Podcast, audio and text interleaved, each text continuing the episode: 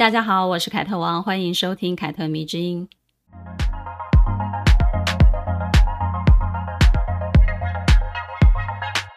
十二星座迷女人系列呢，终于来到最后一个水瓶座了。从双鱼座李清照开始呢，十二星座就这样轮啊轮啊，终于来到最终章了。如果你有留意的话呢，不管说哪一个女性人物，我其实都习惯把她们的生日跟星座说出来给大家知道。目的其实非常的简单，就是希望呢，能借由这样小小的巧合来鼓励大家。如果你正好就是这个星座或者是这一天生日，那么有一个榜样人物可以对照的话呢，起码也是一种正能量的传递啊，你说对吧？这个月呢，我们来聊聊水瓶座的女人。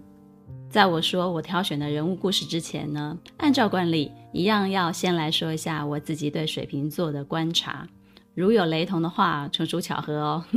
毕竟呢，我不是什么星座专家，有的呢，只是一双善于观察的眼睛罢了。我不知道你们身边的水瓶座是怎么样的人，但如果水瓶座内心的 OS 现在能够被听见的话呢，啊，你就会知道他们其实应该不是很乐意跟其他的十一个星座并列，或者是被归纳在十二星座里面的。其实很简单，就是被归纳或者是被并列这件事情呢，他们就是本身就很讨厌，心口不一啊，变化多端啊，谁都不像的星座呢，其实就是他们了。还有呢，千万不要以为很了解他们，在他们面前表现哦，我很了解你这样子。其实你这样做不但不会收获他们的青睐，搞不好他们内心还会想，还会这样想，就是说，你以为你是谁呀？啊，所以呢，现在如果有水瓶座在收听这个节目的话呢，他的内心的 OS 应该也会有这一句：你以为你是谁呀？人啊，多多少少都会有一点自我感觉良好吧，对吧？但水瓶座的自我感觉良好呢，就是他自己的标准才是标准，其他人真的管不着他，而他也不在乎。他们先天呢就比较讨厌一些规则啊规范，比如呢，一旦有一条规则让他们感觉哎不好了，他们内心就会很犯贱的想要打破它。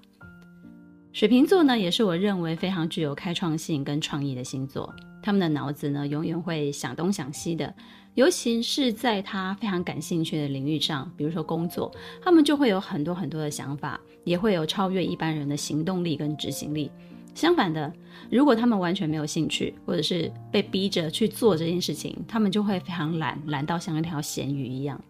这也是我觉得他们很抽离又很入世的一个地方。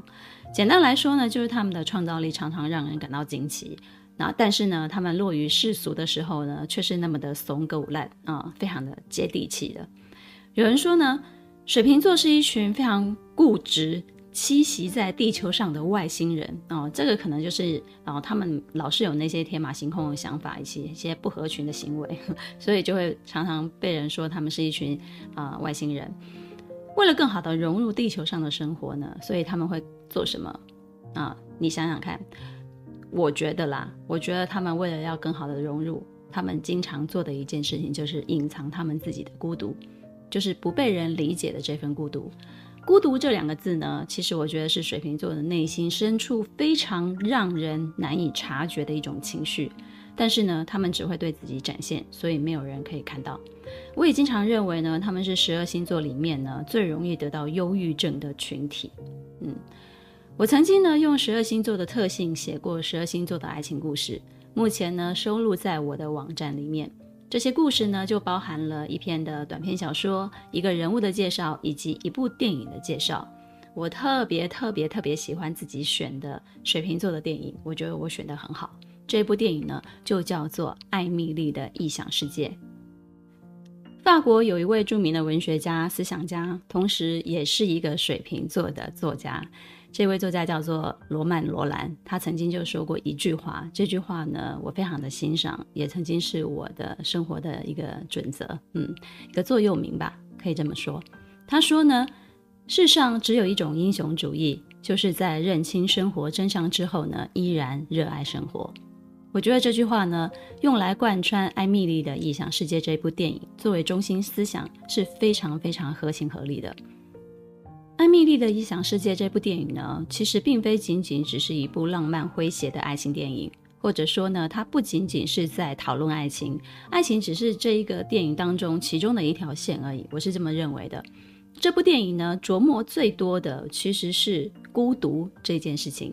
因为孤独呢，所以电影中的每一个人呢，或多或少都有一点点怪癖，有一点点的偏执，都有一点点的害怕这样的自己呢，不被人接受，或者是不被人所爱。包含艾米丽她自己也是这样的一个人，但是呢。哪怕水瓶座的怪异是来自于他的孤独，但是他也绝对不会承认。甚至呢，有一些水瓶座还会因为不想承认自己的孤独，而笨拙的去证明自己也能够愉快的融入人群当中。但是呢，这往往可能会很失败。但是尽管如此，他还是会热爱生活，热爱什么地球人。就像罗曼·罗兰所说的嘛，嗯，认清生活的真相之后呢，他依然会热爱生活。艾米丽呢，作为女主角，她从小就展现出了非常水瓶座的特质。例如呢，她面对挚爱的父亲，即使渴望得到他的拥抱，但是她也丝毫的不动声色，任凭自己的心跳呢就这样子扑通扑通扑通扑通快速的跳动着，快到呢，她当医生的父亲呢以为她心脏有问题，所以就不让她去上学了。水瓶女啊，她面对。挚爱哈，他爱的人就是这么的假掰啦哈，他会死命的否认，而且他会面无表情，管他瓶子内的水早就已经沸腾不知道几百度，但是他也是哦不动声色的。不为什么，就是因为我觉得水瓶女其实是超级胆小的，他们非常害怕受伤，也害怕失去这件事情，所以他们宁可就是要彰显出自己好像不在乎。水瓶女的性格其实有一点让我觉得特别欣赏的，就是他们的内心当中不管怎么样，永远都有善良光明的那一面，甚至呢有一点博爱。这里的博爱不是说他们同时可以爱很多人，而是说呢他们是非常热爱这个世界，非常热爱人类的。电影中呢，艾米丽的嗯表现就可以为我们解说。嗯，这所谓的博爱，就是他常常会帮助身边各种人啊，让他们的生活可以重新感到有希望，可以重新感到温暖，而且他会因此感到快乐，因为他曾经深刻的了解过孤独是怎么一回事，所以呢，他可以第一眼从人群当中发现那个最孤单的人。我觉得我身边的水瓶女。大概都有这种莫名其妙的那种悲天悯人的同情心，不是看到卖口香糖的老太太就一定会把所有的零钱掏出来买，就是在不该大发慈悲心的时候呢，她就会一时的心软起来了啊、哦！你可以仔细的观察一下你身边的水瓶座，他们一定有这种非常心软的那一种时刻。电影里面呢，其实也用了大量的细节来描述艾米莉的特别的那种怪癖。这种呢，可以跟自己玩得非常开心的人呢，也是水瓶女的一个非常大的特点哦。但是呢，白天非常乐观、非常积极的艾米莉呢，到了晚上就会沉浸在自己的悲伤里面。她甚至幻想过自己的葬礼，然后就哭得稀里哗啦的。水瓶女呢就是这样子的，白天神力女超人，晚上呢就秒变林黛玉的类型。当然啊，她不会让别人看见，就是她自己而已。呃，电影当中呢有。一个情节我特别特别喜欢，就是他不是有一个好朋友嘛？就是一个玻璃人啊、老人啊、一个画家。我觉得他们两个情谊呢，是电影中非常关键的一个伏笔。而这个老人呢，也是电影中唯一看穿艾米丽内心的那种忧伤啊跟胆小的人。这个老人呢，每年都要临摹一次雷诺瓦的《船上的午宴》这一幅画。这位法国非常知名的印象派的画家呢，把塞纳河畔那个愉快的聚会呢定格在自己的画笔上。其中呢，就有一个拿着水杯，呃，拿着水杯正在喝水的一个女人。她目视的前方，仿佛呢跟其他享乐的人不在一个世界里面。那个老画家呢，就跟艾米丽谈起了这个画中的女人。他说呢，他一直都临摹不好她的神情。这或许就可以解读成呢，他想对艾米丽说：“其实你生活在人群当中，但其实你又不在其中，你就像这个女人一样。”水瓶女的不合群呢，有些时候并不是她真的很叛逆，或者是她真的很怪。我觉得更更好的一个形容应该是这是一种抽离。她的肉身呢，可能在这个空间里面，但是她的精气神呢，也许未必。就像那个画里面的那个拿着水杯喝水的那个女人一样。所以呢，他们往往如果他们想要呃用这个情绪来展现在呃所谓的两性关系上面的话呢，他们其实是冷暴力的高手。但是这样子的一个冷暴力，并不是因为他们非常的心狠手辣，这一点跟天蝎座完全不一样，而是他们抽离得很彻底，而且也很快，然后就会变成一种我懒得跟你解释，所以呢，就经常会被人家误解为他很冷漠哦，他心肠很硬。这个老画家呢，最后有一个非常关键的神助攻，他就对艾米莉说呢：“你其实可以大胆的一点去爱。”一向凭感觉的水瓶女啊。她终于就开始相信自己的感觉了，所以呢，他就冲动的、快速的打开了门。结果一打开门，他就发现啦，心爱的人早就等在门外了。可是他看见了以后呢，他马上就收敛起他刚刚非常激动的那种情绪，很快，对不对？哦，就是他抽离的非常快。当我们都以为哦，他可能会抱住他，然后并且热烈的亲吻的时候呢，他只是安安静静的用他的嘴唇去碰触他的脸颊，然后碰触他的脖子啊，碰触他的眉心啊，你看看，你看看，我觉得这就是水瓶女的表现。你以为她什么都没表现，但是如果你深刻的去感受的话，你会发现她的爱其实是一种没表现的表现。他们的手法就是呃这样子啊，呃，轻轻的、淡淡的，但是其实已经是他们内心当中非常非常大的一个热情了。老实说呢，说白话一点啦，哦，水瓶女内心当中就会这样想，就是老娘这样已经算是非常爱你了，你一定要懂得珍惜啊。然后呢，电影中的艾米丽的发型跟她的复古的穿搭，其实也很值得玩味。作为非常气质非常独特的水瓶女哦，只有她们能够驾驭某一种发型或者是某一种服装，并且呢是别人模仿不来的。嗯，我身边的水瓶座大概都有这样的一个特质。那个短至上而三分之一的刘海，然后发尾啊总是乱翘的包脖头，在艾米丽的身上就是古灵精怪，那在别人身上可能就是车祸现场了。因此呢，水瓶座如果他找到了对的风格，那么他肯定是独一无二的。好了。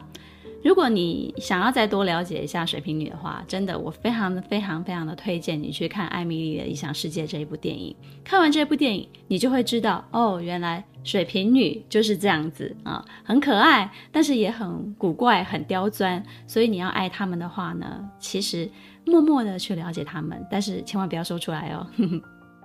今天的星座好像说的蛮多的哈，但是我想你们应该会喜欢听。但是呢，接下来呢就要进入我们的正题喽，也就是水瓶女的代表小野洋子。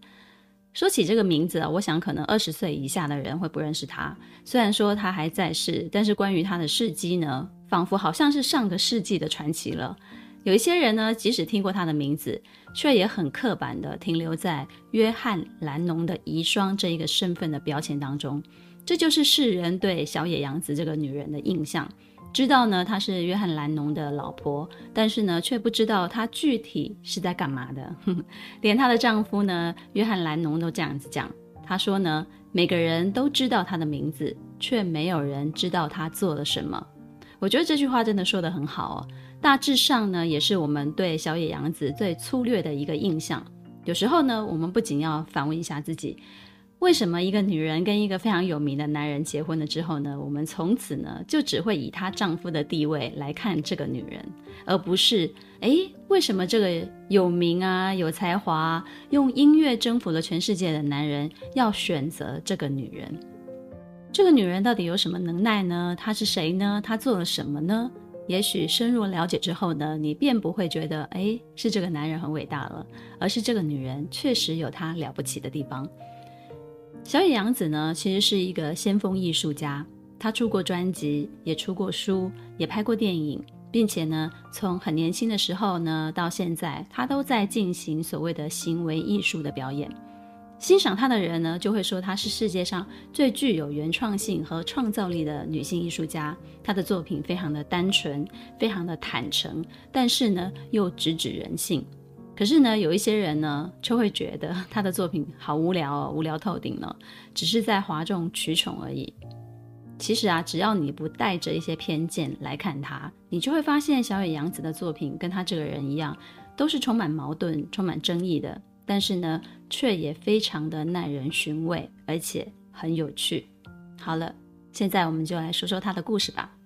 一九三三年二月十八号，小野洋子出生在日本一个非常富裕的家庭当中。她的父亲是一个银行家，她的母亲是现实主义的画家。她从小呢就接受非常非常良好的教育，她会弹琴，而且呢还学习绘画，并且呢也曾经接受过歌剧的一个训练。这是呢一个按照大家闺秀标准来养的一个千金小姐。曾经呢，她还是日本天皇子女的同班同学呢啊，而且呢她也是东京学习院大学第一个主修哲学的女人。十九岁的时候呢，她随着全家移民了纽约，在西洋文化啊的浸润之下呢，西洋文化的开放跟自由，逐渐的就唤醒他内心压抑许久的叛逆了。你也知道，他从小就是按照那种大家闺秀的标准来养的嘛，所以呢，他一定是被规范了很多的事情。小野洋子的第一任丈夫呢，是一个实验的音乐家，他的老师是先锋派古典音乐的大师，叫做约翰凯奇。小野洋子呢，因此就跟约翰凯奇认识了，并且呢，他们就一起开创了一个艺术风格比较极端的派别，叫做激浪派。激浪派怎么写呢？就是刺激的激，海浪的浪。激浪派的艺术家们呢，他们有几个特质，就是他们反商业、反学术。并且呢，推崇不拘一格的行为艺术啊、这些行为艺术有什么呢？比如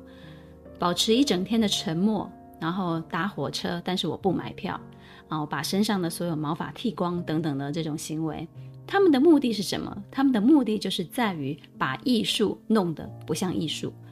听到这里，可能就有很多人会很难理解，对吧？所谓的行为艺术这件事情，我懂的，因为有些时候艺术就跟时尚一样啊、就是让普通人很难看得明白，也不知道该从哪里去欣赏。但作为开创元老的小野洋子呢，作为激浪派开创元老的小野洋子，最后呢，并没有加入激浪派，原因呢，是因为他自己，呃，希望自己在做艺术的。呃，上面呢是一个独行侠，他不要被具体的那些标签啊束缚或者是绑架哦，不要让别人在他身上贴上标签。尽管激浪派的宗旨呢是去除那些条条框框的限制哦，让艺术弄得不像艺术，但是其实，在某种程度上面，你反过来看，他其实也是树立了一些规则啊，有没有啊？就像我前面所描述的水瓶座一样，他们其实是非常很讨厌被规范的。而这也是小野洋子极力要去避免的，所以呢，在所谓的先锋艺术的这个圈子里面呢，小野洋子就一直是小野洋子，她的不被归类或者是她的特立独行呢，都成为了她最鲜明的一个特色。既然呢，小野洋子是一位先锋艺术家。那么，与其从约翰·兰农的遗孀这个角度去认识他呢，那不如就从他以前到现在所标榜的身份，这个艺术家的身份来切入好了。我觉得这样子来说的话呢，对他才公平才合理吧。这一点呢，我真的要再强调一次。如果以后呢，有一个非常有名的男人，他身边出现了一个让他从此定下来的女人，那么你千万不要再从这个男人的身份出发去看这个女人了，你应该从。这个女人她自己的身份去看她，或许会比较正确，也会比较客观一点点。要了解一位艺术家的内心啊，那一定要从他的作品开始啊。艺术呢，是小野洋子跟世界沟通的一个媒介，也是他之所以是他的一个原因。我们呢，一生都在追寻自我，希望透过任何的形式、物件，或者是他人的评断，来窥探自己的内心。但是呢，有一些人呢，却连了解自己的欲望都没有，甚至呢，不知道如何去表达。但是呢，有一些人则是到了迟暮之年，到了白发苍苍的年纪的时候呢，他依旧在不停地探索、不停地追求，并且呢，毫不在意外界的批评跟责难，永远坚持做那个最舒展的自己。我觉得小野洋子就是后面所叙述的这种人。他一直都在做自己想做的事情，不管外界对他的评断如何的难听，他也从来没有因此而胆怯过。我想，每个年代其实都有叛逆的灵魂呐，就算我们自己，应该多少都曾经拒绝过成为父母口中啊，或者是社会期待的那种自己。但是呢，真正能将信念贯彻到底的人又有多少呢？有多少人中间就妥协了？为了不辜负别人的期待啊，为了让自己好过一点就妥协了。辜负期待，或者是走反方向的这条路，其实真的是压力山大。我想走过的人一定都明白啊。所以呢，成年之后呢，或者是到中年来到的时候呢，很多人都活成了自己当初最不想成为的那个样子。但是今年，小野洋子即将就要满八十九岁了，她还是年轻那一个怪怪的、离经叛道的小野洋子。好的。前面呢，我们说到了要了解一位艺术家的内心，你一定要从他的作品开始嘛。那么呢，我们现在就来说说几个小野洋子最著名的作品。小野洋子的成名作是一个行为艺术的表演，这个演出叫做切片。他一共表演过三次，第一次是一九六四年在日本的东京，第二次是一九六六年在伦敦，第三次隔得比较久，是二零零三年在巴黎。表演的过程其实是非常非常简单的，就是小野洋子就静坐在舞台中央，他身边就放了一把剪刀，然后呢，他就邀请现场的观众朋友们上台，用剪刀剪下他自己身上的衣服，并且呢，可以把布料带走，直到他全身裸露。小野洋子呢，一开始就会在台上说：“来吧，剪下我的衣服，随便哪里都可以。”每个人剪下的面积呢，不要大于一张明信片的大小，并且呢，请将这个碎片送给一个你爱的人。当人们不用顾忌剪哪里的时候呢，哦，他们就会肆无忌惮的去剪。但是呢，它里头是有规定的，就是你剪掉的衣服的碎片大小呢，就只能是一张明信片的尺寸。观众呢，可以随意的选择你要剪哪里的衣服。这个时候，你就会发现。有一些人呢，他就会挑那些无关紧要的，不会让小野洋子难堪的衣服的边角去剪；而有一些人呢，就会故意的去剪掉他内衣的肩带。而这些行为呢，其实就正好说明了人的选择是会暴露出他们真实内心的想法的。你内心想什么，你就会从小野洋子的身上带走什么样的一个衣服的碎片。这场行为艺术呢，切片的表演，其实是在抗议当时普遍存在于社会上的那些性别歧视。小野洋子呢，用这场行为艺术来控诉男权社会对女性身体的一种侵占跟消费。但是呢，这场行为艺术呢，却又用最残酷的方式来展现对人性最大的善意。那一句，请将这个碎片送给一个你爱的人。其实就显示出了这场行为艺术最终的目的，并不是只有控诉，对不对？你自己去啊、呃，透过我刚刚的所谓的形容去想象一下，就是所谓的行为艺术，就是跟观众之间是是要有互动的，而这个互动呢，会产生一个结果，而这个结果呢，会有很多很多很多不同的解释。所以呢，这其实呢，非非常有趣的，我觉得行为艺术是非常有趣的一个。艺术形式啊，比如说呢，同一场行为艺术的表演，拿切片来讲好了，因为在不同的国家、不同区域的演出呢，就会呈现不一样的效果。啊、呃，当小野洋子在日本演出的时候呢，因为大家都比较保守啊，所以就没有什么出现什么很大的那种出格的举动。但是相较于日本观众的那种羞涩腼腆。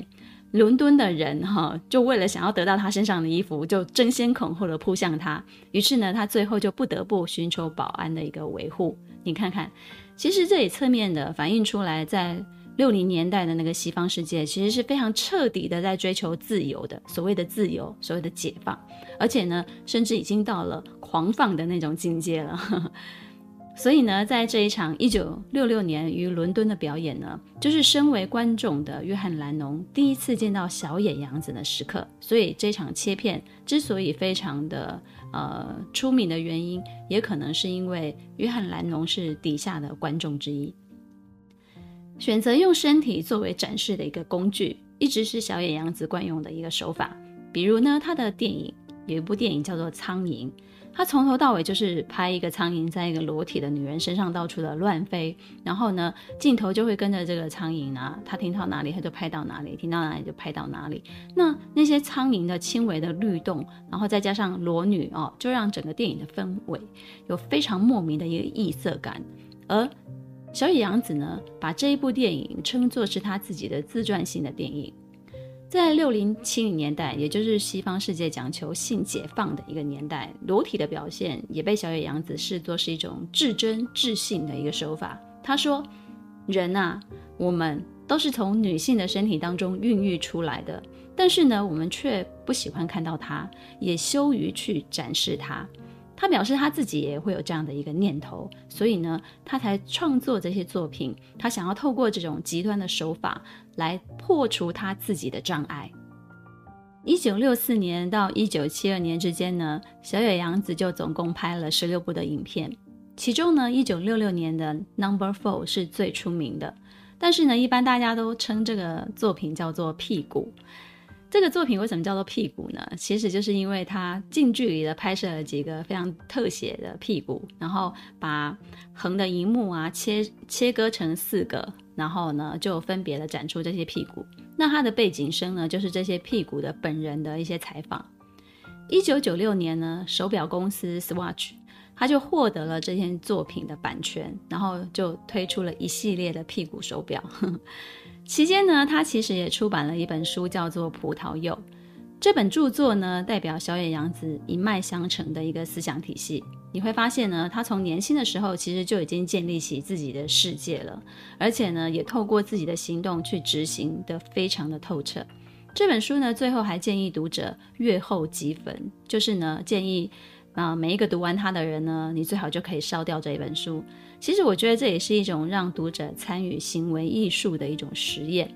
还有一个作品跟切片在伦敦首演是同一年，也就是一九六六年。小野洋子呢在伦敦办了一个画展，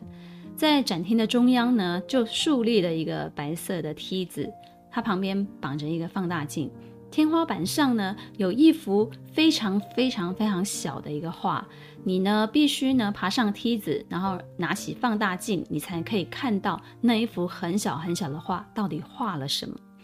小野洋子就这样想了：如果谁呢能够爬上梯子去看那一幅画，那那那个人就是他的有缘人。后来呢，约翰·兰农就来啦。他就爬上梯子，然后就透过放大镜看到了一个非常细小的单字，叫做 “yes”。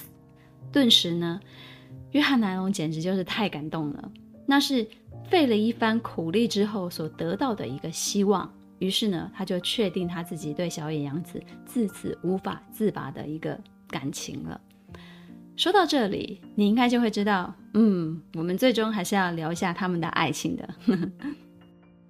约翰·兰农呢，就曾经说过了：“我总是梦想着能够遇到一位女艺术家，跟她坠入爱河。”身为披头士的灵魂人物，约翰·兰农呢，曾经引领着披头士扶摇直上，成为摇滚乐坛的神话。作为音乐家乃至于艺术家，他的脑子里呢，也总是会有一些奇奇怪怪的想法和愿望，不时地蹦出来。当我们大部分的普通人都没有办法理解什么是先锋艺术的时候呢，约翰·兰龙却非常欣赏舞台上这个奇怪的东方的女人小野洋子。于是呢，这就注定是一场一定要在一起的恋爱了吧？他们相识了之后呢，就离不开对方了。他们在一起谈哲学、谈艺术、谈理想。认识十八个月之后呢，他们就结婚了。约翰·兰龙呢，自此就把小野洋子视为他生命中的一个缪斯。他甚至呢，把自己的名字都改成了约翰小野兰农，很疯狂吧？还说呢，杨子现在是我的一部分，就像我有右手跟左手一样，所以我也有杨子，他就是我，无论我在哪里，他就在。他们最有名的一张照片呢，就是兰农裸身侧身拥抱小野洋子的一张照片，这是滚石杂志的一个封面，充满了约翰兰农对小野洋子深深的一个依恋。很多人都会想一个问题。身为当时乐坛最有名的一个男人，那么多女人喜欢的约翰·兰农，为什么会选择小野洋子呢？约翰·兰农他自己是这样说的：“他说，很多人都问过我相同的问题，全世界的女人都爱你，而你为什么爱上小野洋子呢？